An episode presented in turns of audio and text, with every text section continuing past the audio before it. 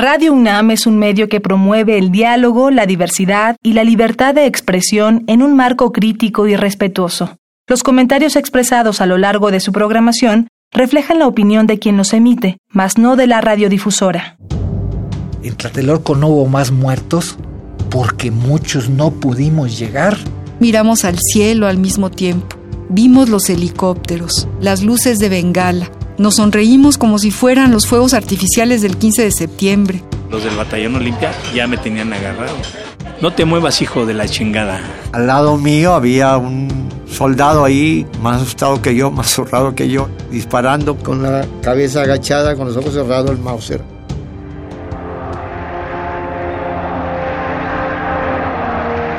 Radio UNAM presenta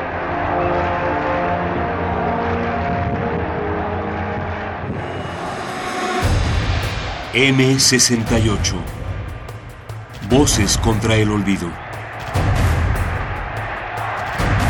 A 50 años del movimiento estudiantil.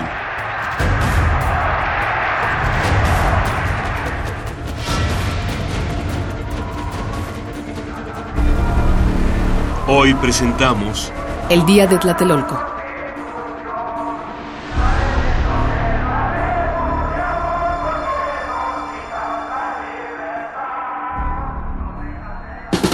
Levanté ese día emocionado. Después de haberlo seguido durante mucho tiempo, hoy iba a suceder. Hoy era el día, 2 de octubre. El de un duelo muy esperado. Se iban a enfrentar por fin dos colosos, dos grandes, una pelea que iba a sacar chispas. 2 de octubre de 1968. Iba a quedar para la historia. Por primera vez se iban a ver las caras en un campo de juego los dos más grandes pitchers de la temporada. Bob Gibson de los Cardenales de San Luis y Danny McLean de los Tigres de Detroit en el primer juego de la Serie Mundial. Llegué a mi casa en Tlatelolco con la esperanza de poder ver el partido. Ya se imaginarán que el 2 de octubre de 1968 pasó a la historia. Pero no porque Bob Gibson ponchó a 17 enemigos en un solo juego. Ese día, afuera de mi casa, se pusieron a matar estudiantes. Entrevista al expresidente Gustavo Díaz Ordaz, el 12 de abril de 1977. No estoy de acuerdo con usted en que hay un país antes de Tlatelolco y otro país después de Tlatelolco. Para mí México es México antes y después de Tlatelolco. Ese es un incidente penoso en la vida de un pueblo. Dentro del movimiento hay acciones en las que está la mano de fuerzas paramilitares que actúan para debilitar la esencia del movimiento político estudiantil legal. En el 68, Jesús Vargas estudiaba en la Escuela Nacional de Ciencias Biológicas. Y que de una u otra manera preparan las condiciones para una represión, como se dio el 2 de octubre. ¿no? Yo, yo, lo veía como que era imposible que nos pasara nada. Era tal la seguridad de salir a las calles, eran nuestras. María Ángeles Comezaña asistía a la Escuela Nacional de Antropología e Historia. No nos podía pasar nada. Pero mi padre sí tenía mucho miedo de que nos pasara lo que nos pasó. En Tlatelolco, vivir el 2 de octubre, vivir la matanza terrible, fue el golpe más grande. El rector había convocado a estas reuniones y la dirección del movimiento consideró que había que buscar una salida. Jorge Martínez Almaraz, el Chale, era alumno de la Escuela Nacional de Economía de la UNAM.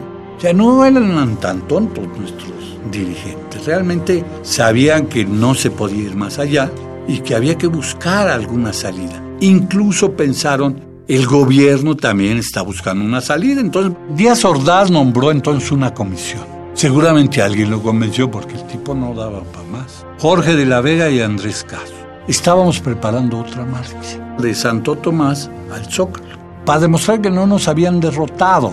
Esa era la intención. Y seguimos exigiendo lo mismo. Pero ya había mucha gente en la calle. Ya la situación era distinta.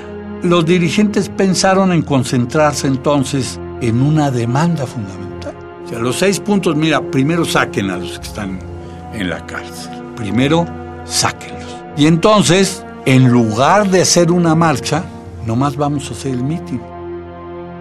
El mitin de Tlatelolco se convocó para, entre otras cosas, terminar el mitin e irnos al casco de Santo Tomás a exigir el regreso de las instalaciones que todavía estaban ocupadas por el ejército. Felipe Galván estudiaba química bacteriológica y parasitología en el Instituto Politécnico Nacional. Pero en la mañana, una comisión del Consejo Nacional tiene una reunión con los representantes del, del presidente y pactan que no va a salir la manifestación. Entonces avisa que no va a salir la manifestación y no sale la manifestación.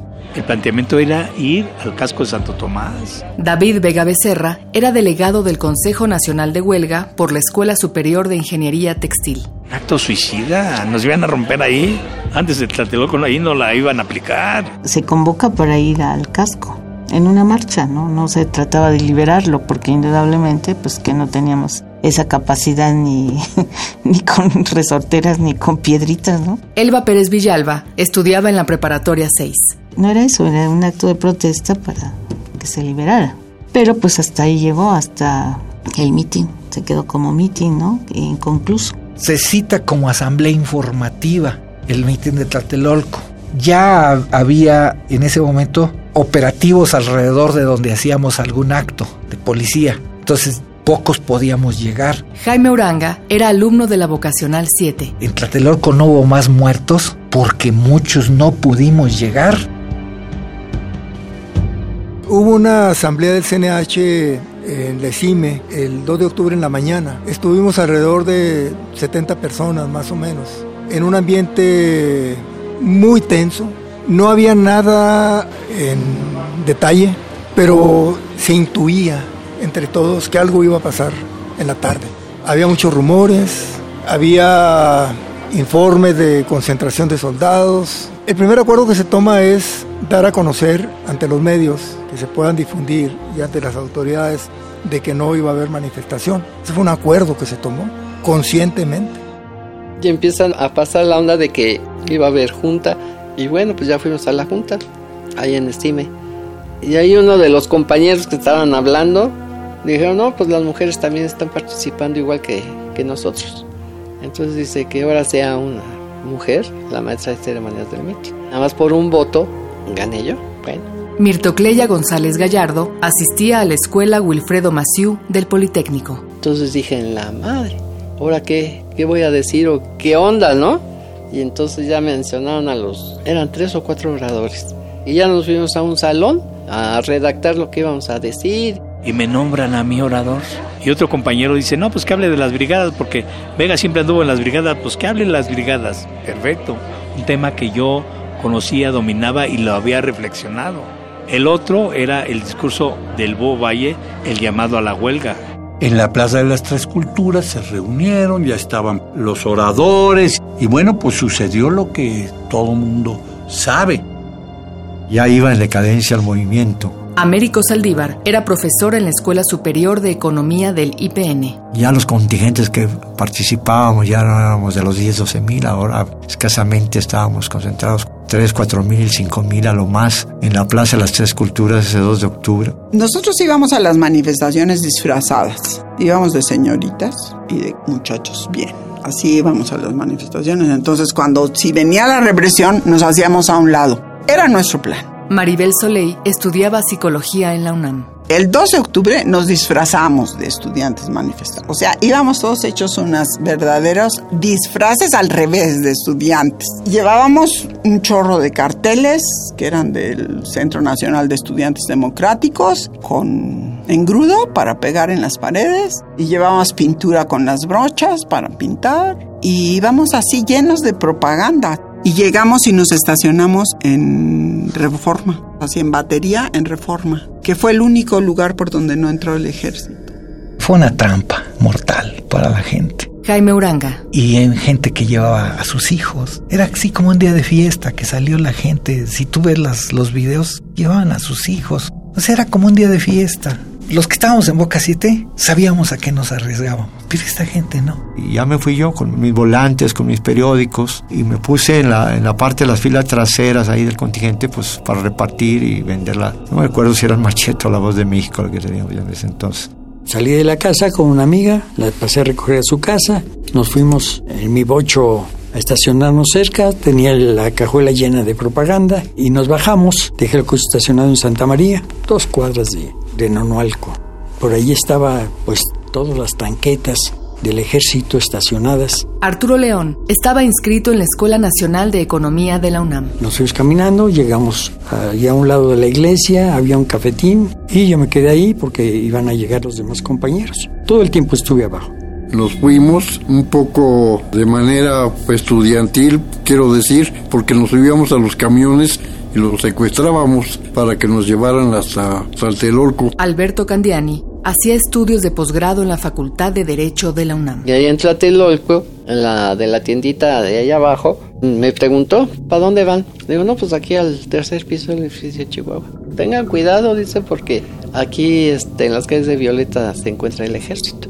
Mirtocleya González Gallardo. Nosotros tranquilos, pues no íbamos a hacer nada malo. Llegamos casi a la hora del inicio y estaban ahí en el edificio Chihuahua, tenían como podríamos decir el templete, pero no, ahí desde ahí estaban hablando, ¿no?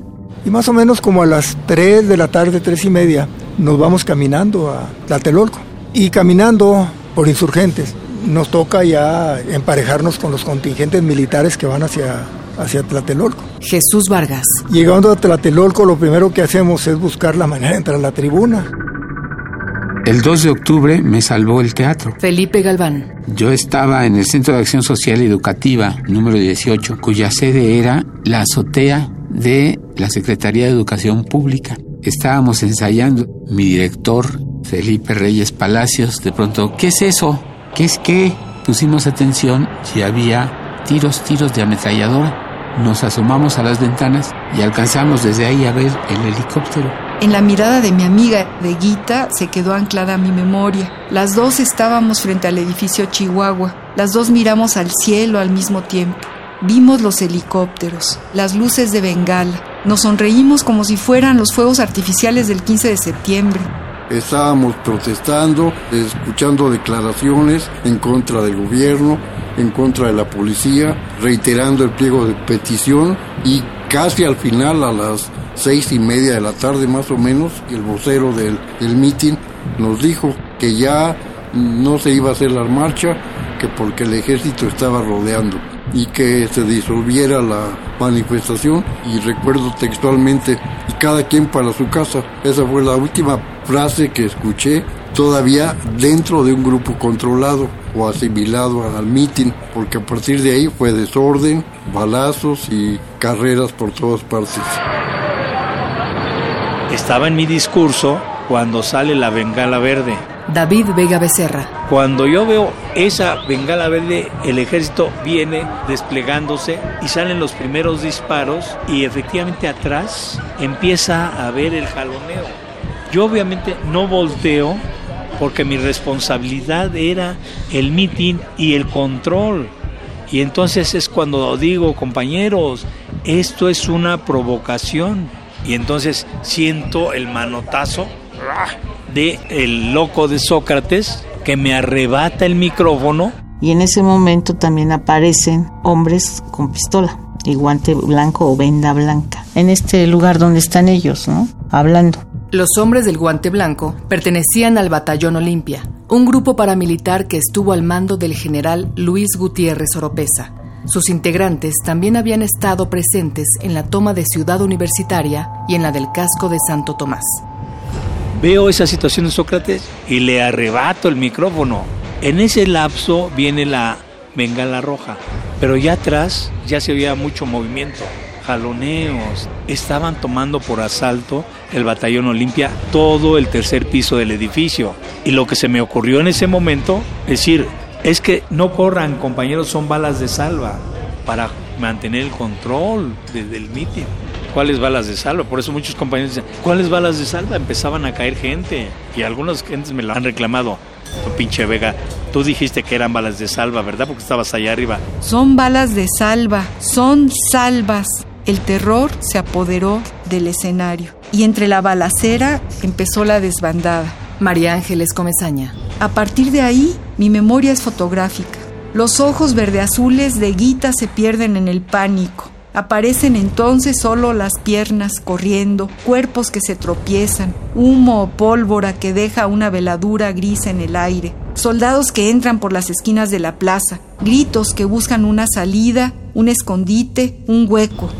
Por lo pronto ya estábamos rodeados del ejército. Cuando yo llego ahí, yo veo que ya el ejército está desplegando hacia afuera de la calle de la avenida principal y a un lado de la Boca 7, etcétera, con tanquetas, pero con un despliegue, pues más o menos, este, tranquilo, ordenado de, de los soldados, digamos, dirigidos por general Francisco Hernández Toledo. El 2 de octubre, Francisco Hernández Toledo dirigió un batallón de fusileros paracaidistas. Dos meses antes, había estado a cargo de la toma militar de la preparatoria número uno, cuando su centenaria puerta fue destruida con un bazucazo. La gente empieza a correr desesperadamente, de manera desordenada, porque unos para allá y te empujaban un montón de gente para acá. Elba Pérez Villalba. Llegó un momento en que se oyen disparos y entonces los que estábamos ahí, pecho a tierra. Estábamos todavía en la plaza propiamente, éramos blanco, real. Se ven que viene el ejército por la parte de atrás. Se ve como vienen los soldados corriendo. Van cerrando una pinza hasta que ya no puede salir. Y luego ya empieza uno a ver que hay soldados en las azoteas. Y bueno, a nosotros nos toca ahí en la plaza y llega un momento en que pues ya como vimos todo nos lanzamos a, a las ruinas. Después de que el ejército nos tenía rodeados y nosotros tirados en el suelo, por mucho tiempo permanecimos así, sin poder levantar la cabeza. Testimonio en buzón de voz. Catalina Cabello Naranjo. En un momento que pude levantar la cabeza, vi cerca, muy cerca de la orilla de donde estábamos tirados, un tanque. Un tanque. Y a pocos metros del tanque, un militar que gritaba, acá, acá los muertos, acá. Y señalaba con su mano hacia un lugar, bajo el edificio Chihuahua. En el tumulto a una de nuestras chicas la tiran al suelo y la están pisando. Entonces hacemos una barrera agarrándonos para que se pudiera levantar. Se levanta y salimos por abajo del Chihuahua hacia fuera de Tlatelolco. Maribel Soleil. Estábamos muy alterados porque ya estaban los disparos, ya había pasado lo del fogonazo del helicóptero. Enseguida que salimos cerraron el paso de Chihuahua y todos los disparos todo el tiempo. Estábamos muy alterados y entonces alguien dice, tiran la propaganda, tiran la propaganda. Y yo traía el morral por debajo del suéter. Entonces me quito el suéter y el morral y lo tiro. Me voy a correr y entonces me dice mi amiga, el suéter es de tu mamá. Y yo, imagínate qué estupidez verdaderamente. Más miedo del regaño que de los tiros. Me agacho a agarrarlo y en el momento en que me agacho, en ese momento pasa una bala sobre mí y se va contra la pared a donde estaba. Tuve una descarga de adrenalina y no me podía mover, te lo juro. Pensé, ya me llevó la chica. Eso es lo que pensé.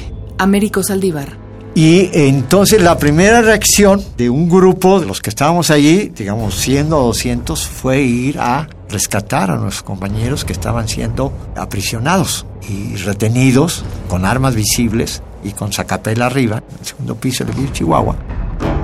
Cuando de repente siento un llegue en la cabeza. Obviamente en el momento que siento el golpe contundente, caigo, empiezo a caer me desvanezco. Yo voy cayendo en un pozo oscuro, en cámara lenta, en mi percepción, y voy diciéndome, ¿qué te pasa David? Párate, párate, párate. ¿Qué pasa? ¿Qué sucedió? En cuanto caigo, los del batallón Olimpia ya me tenían agarrado. No te muevas, hijo de la chingada. Yo no le vi la cara, yo vi la ametralladora. Me la encaja en el estómago y yo siento un movimiento de mis órganos interiores esperando el chingadazo, o sea, el balazo. Me fui como para los elevadores y que nos salen con las metralletas los de guante blanco. Yo dije, mi papá me va a matar.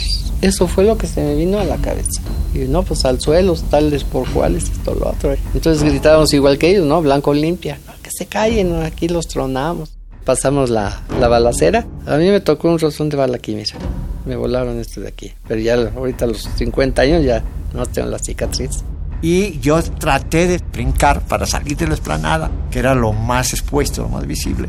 Y me retengo, me voy hacia la iglesia de Santiago Tlatelolco y ahí un guardia, yo le vi la insignia como de teniente, un guardia presidencial con una metralleta, me encañona y me dice, tire ese cabrón. Entonces yo todavía alcanzo a zafarme un poco de él y me tiro ya en la esplanada, casi al centro de la esplanada, están las dos banderas, y ahí me incliné y ya se desató una balacera infernal, infernal que duró 45 minutos. Yo pensé al principio, es decir, no, no podía creer que, que fueran balas de verdad. Creí que eran balas de salva para amedrentarnos. Y estúpidamente me cubría la cabeza pensando que después me entero que una calibre 45 de Mauser pues atraviesa una viga de, de dos pulgadas.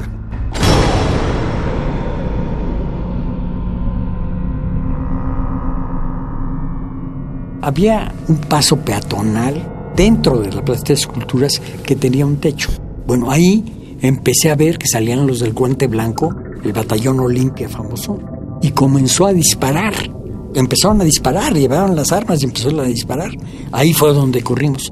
Y cada quien se fue por su lado. Arturo León. Después supe que a Miguel Ángel Salvoch le habían dado un rozón en la cabeza de un balazo y Enrique del Val y Bonfilio lo llevaron a una cruz del ejército y ahí pudo salvarse. Yo me fui precisamente hacia un lado del edificio Chihuahua y atrás otros edificios que a nivel de calle tenían la entrada. Ahí empecé a oír la balacera. Me di vuelta a la derecha y encontré una entrada del edificio. Y ahí me metí, muy espantado. Terrible, ¿no? Porque ya estaba la balacera en grande. Y la persona dueña de ese departamento me abrió. Y adentro ya estaba un compañero con su compañera y le habían metido un balazo en, en un glúteo. Y empezó el tronadero. Y empezaron a llegar gentes y gentes y gentes. Como a las nueve de la noche, que duró aquello una eternidad de balazos, éramos como 20 o 40 gentes dentro del departamento. Una panadería, una tienda, una señora gritando, unos niños aterrados. Aparezco no sé cómo en las escaleras del edificio 2 de abril, junto a mi queridísima amiga Brigitte Bohem de la Meiras. Las dos subimos la escalera hasta el último piso tocando todas las puertas de los departamentos. Los pasillos del edificio se abarrotaban de gente. Mi espalda queda pegada por los empujones a la celosía que da a la plaza. Siento un dolor intenso. Ya me dieron, le digo a Britzi. Al piso gritan unos jóvenes. Todos al piso, al piso. Una nueva balacera retumba en la tierra. Una ráfaga de ametralladoras, más gritos, vemos cuerpos tirados, sombras de tanquetas del ejército entrando a la plaza. El miedo borra los minutos. Pasamos dos o tres horas en aquellos pasillos. Yo recuerdo durante la balacera en qué pensaban, despedirme de, mi, de mis padres, de mi hija, de mi esposa y odiar a esa sociedad que estaba tomando café en los ambos, despreciar a esa clase media que nos estaba ignorando, lamentar el gobierno, la prensa que nos estaba ignorando y que nos estaba acusando de cosas que no, que no eran ciertas, digamos. Y entonces eh, ahí estuvimos todo ese tiempo. Al lado mío había un soldado ahí más asustado que yo, más zurrado que yo, este, disparando con la cabeza agachada, con los ojos cerrados. Yo escuché dos o tres balazos en la parte de atrás de donde yo me encontraba, sí, en la parte de atrás de la plaza. Y enfrente a mí empezaron a salir personas jóvenes con traje, no con vestido informal. Y la seña particular era que traían un guante blanco. Pero empezaron a agredir, amenazar con pistola a los que nos encontrábamos enfrente, pero no dispararon. Todos nosotros nos esparcimos, muchos corrieron, por todas partes. Yo también corrí. Entrábamos a los edificios. Alberto Candiani. Tocábamos una puerta y alguien contestaba, no hay nadie. Y corríamos para otro departamento. Por fin en el tercer piso, alguien abrió y dice, solo 10 estudiantes. Y no es cierto, entramos como 30. Sin embargo, el ejército entró a esos edificios, tumbó algunas puertas de los departamentos para sacar a los estudiantes que estaban ahí y los sacaron. El lugar donde yo estaba, no sé por qué, ya no entró el ejército ni intentó entrar. Atrás del edificio Chihuahua había una especie de tienda y ahí nos metemos muchas personas, se llena de gente ese lugar y yo empiezo a pensar qué es lo que voy a hacer, porque ya anda el ejército, ¿verdad?, por todos lados. Y decido salir con las manos en alto cuando vea un contingente militar y dirigirme a ellos y decirles que yo estaba de visita, ¿verdad? Y que quiero salir. Y eso es lo que hago. Me voy directamente hacia un oficial. Le digo eso, me da salida. Me voy caminando por toda la orilla y no salgo hacia la avenida, sino que me voy a un edificio. Toco, me abren la puerta, es una señora sola. Me deja entrar, me tiro en el suelo y ahí pasa toda la balacera. Entonces hay fuego del ejército, hay fuego del batallón Olimpia, hay fuego de los francotiradores que después se sabe no solamente estaban acá, sino en edificios de distintos lugares y en medio de la manifestación. El 2 de octubre, Bala si hubiera tenido una fusca, pues yo la saco y empiezo a disparar contra el ejército, obviamente. Era tal la indignación y la desesperanza de que estábamos siendo masacrados. Gustavo Díaz Ordaz, expresidente de México. Pero de lo que estoy más orgulloso de esos seis años es del año de 1968, porque me permitió servir y salvar al país. Les guste o no les guste, con algo más que horas de trabajo burocrático, poniéndolo todo, vida, integridad física, horas, peligros, la vida de mi familia, mi honor, mi, el paso de mi nombre a la historia. Todo se puso en la balanza. Afortunadamente salimos adelante.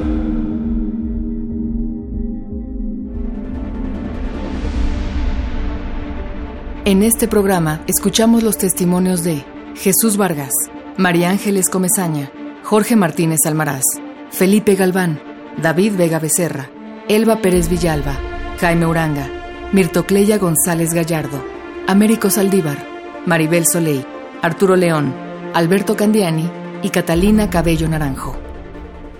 Nuestra siguiente emisión, La larga noche de Tlatelolco. Lluvia de balas y lluvia de verdad. Porque también la tropa no sabía en qué pinche ratonera los habían metido. Con la bayoneta, con la culata, con patadas, de todo. Otro suplicio. Me jalaron hacia afuera y dijeron, no, esta no, dice porque es la muchachita especial y la quieren viva. Dijeron que a las 6 de la mañana una cuadrilla de limpieza había borrado con jabón la sangre de los muros y del piso. Voces, Gisela Ramírez y Álvaro Rodríguez. Coordinación de Difusión Cultural, Dr. Jorge Volpi. Coordinación General, Jaime Casillas Ugarte. Producción, Diego Ibáñez y Omar Tercero. Asesoría, Maripaz Jenner. Entrevistas, Jessica Trejo. Guión, Gerardo Zapata y Andrea González. Asistencia de producción, Héctor Castañeda. Investigación, Jean Tardif y Patricia Palacios. Operación técnica, Miguel Ángel Ferrini. Esta fue una coproducción entre Radio UNAM y el Centro Cultural Universitario Tlatelolco.